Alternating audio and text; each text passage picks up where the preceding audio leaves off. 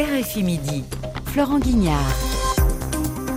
Et Vladimir Poutine reparla de nucléaire. Dans son discours d'hier à Moscou, le président russe a annoncé la suspension de son pays du traité New Start qui limite l'arsenal nucléaire sur la planète. Suspension mais pas retrait. Bonjour Jean-Marie Collin, vous êtes le directeur d'ICANN France. Je disais la campagne internationale pour l'abolition des armes nucléaires, euh, Nobel de la paix en 2017. Euh, ce traité, ce retrait de, de New Start, en tout cas cette suspension annoncée par la Russie, c'est c'est à peu près la seule annonce d'ailleurs de son discours euh, hier, et ce n'en est même pas une parce que le traité, en fait, il est, il est au point mort en ce moment. Alors, c'est pas la seule annonce, je vais y revenir dessus, mais effectivement, il est au point mort depuis trois ans, en partie à cause de la crise du Covid, puisque les, inspections qui étaient autorisées dans le cadre de ce traité ne se sont plus réalisées.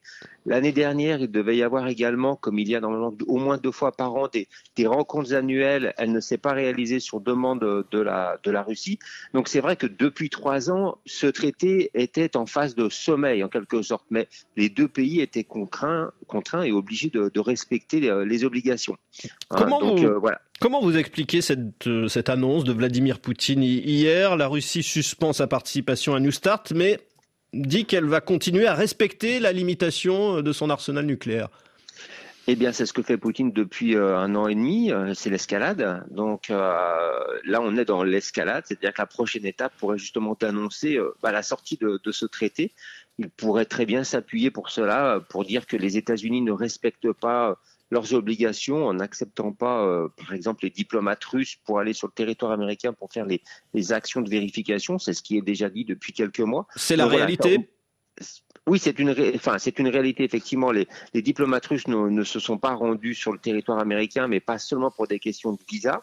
Euh, il y a d'autres complications, et, et c'est la prochaine étape que Vladimir Poutine pourrait réaliser en disant bah maintenant je, je, sors de ce traité et je me donne donc liberté de pouvoir éventuellement déployer plus de 1550 armes nucléaires potentiellement utilisables euh, extrêmement rapidement.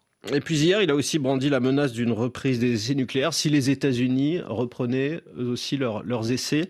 Euh, à quoi servent aujourd'hui les essais nucléaires? Voilà, c'est la deuxième grande annonce qu'il a fait. Euh, alors, un, il paraît extrêmement peu probable aujourd'hui, surtout sur l'ère Biden, sur l'ère Trump, ça aurait été différent que, que les États-Unis réalisent un essai nucléaire.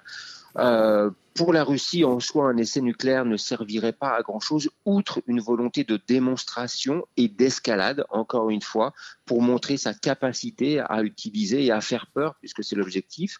Euh, Aujourd'hui, des essais nucléaires sont réalisés autant par les Français, les Britanniques, les Américains ou les, Russes à travers des systèmes de simulation.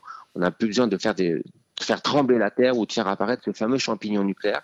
Donc là, l'idée serait encore une fois dans ce processus d'escalade pour menacer le monde euh, de, de, montrer sa capacité à faire exploser une arme nucléaire. Mais est-ce que selon vous, la perspective d'une guerre nucléaire est, plus forte aujourd'hui que, que, pendant la guerre froide? euh, Pro probablement oui, c'est toujours très difficile, on le saura dans 20 ou 30 ans pour pouvoir pleinement mesurer. En tout cas, euh, de nombreux acteurs, et notamment notre campagne, et même le président Biden a bien expliqué il y a quelques semaines et quelques mois que l'on était dans des crises aussi graves que celle qu'a connue la crise de Cuba, où on a été extrêmement près de l'utilisation d'armes nucléaires. Donc oui, on est toujours sur le risque d'une utilisation volontaire ou involontaire d'armes nucléaires, et ça, c'est une problématique dont nos gouvernements ne se saisissent pas assez et qui est important euh, de, de prendre en compte.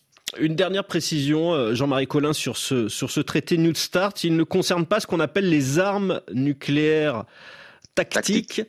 Euh, de quoi s'agit-il exactement? Oui, c'est une des spécificités et un des problèmes de ce traité New Start, c'est qu'il ne prenait en compte que les armes stratégiques, c'est-à-dire celles qui peuvent être utilisées sur des missiles intercontinentaux qui vont parcourir plusieurs milliers de kilomètres. Les armes tactiques étant plutôt emportées par des moyens de plus courte portée, hein, quelques centaines, voire quelques milliers de kilomètres, 3000 kilomètres par exemple. Euh, mais la puissance de ces armes est aussi extrêmement importante. On peut pas avoir des armes qui font plusieurs fois Hiroshima, par exemple. Donc ça, c'est une problématique que ce traité ne prenait pas en compte. Merci beaucoup Jean-Marie Collin pour toutes ces explications. Je rappelle que vous dirigez en France la campagne internationale pour l'abolition des armes nucléaires et vous êtes chercheur associé au groupe de recherche et d'information sur la sécurité de la paix.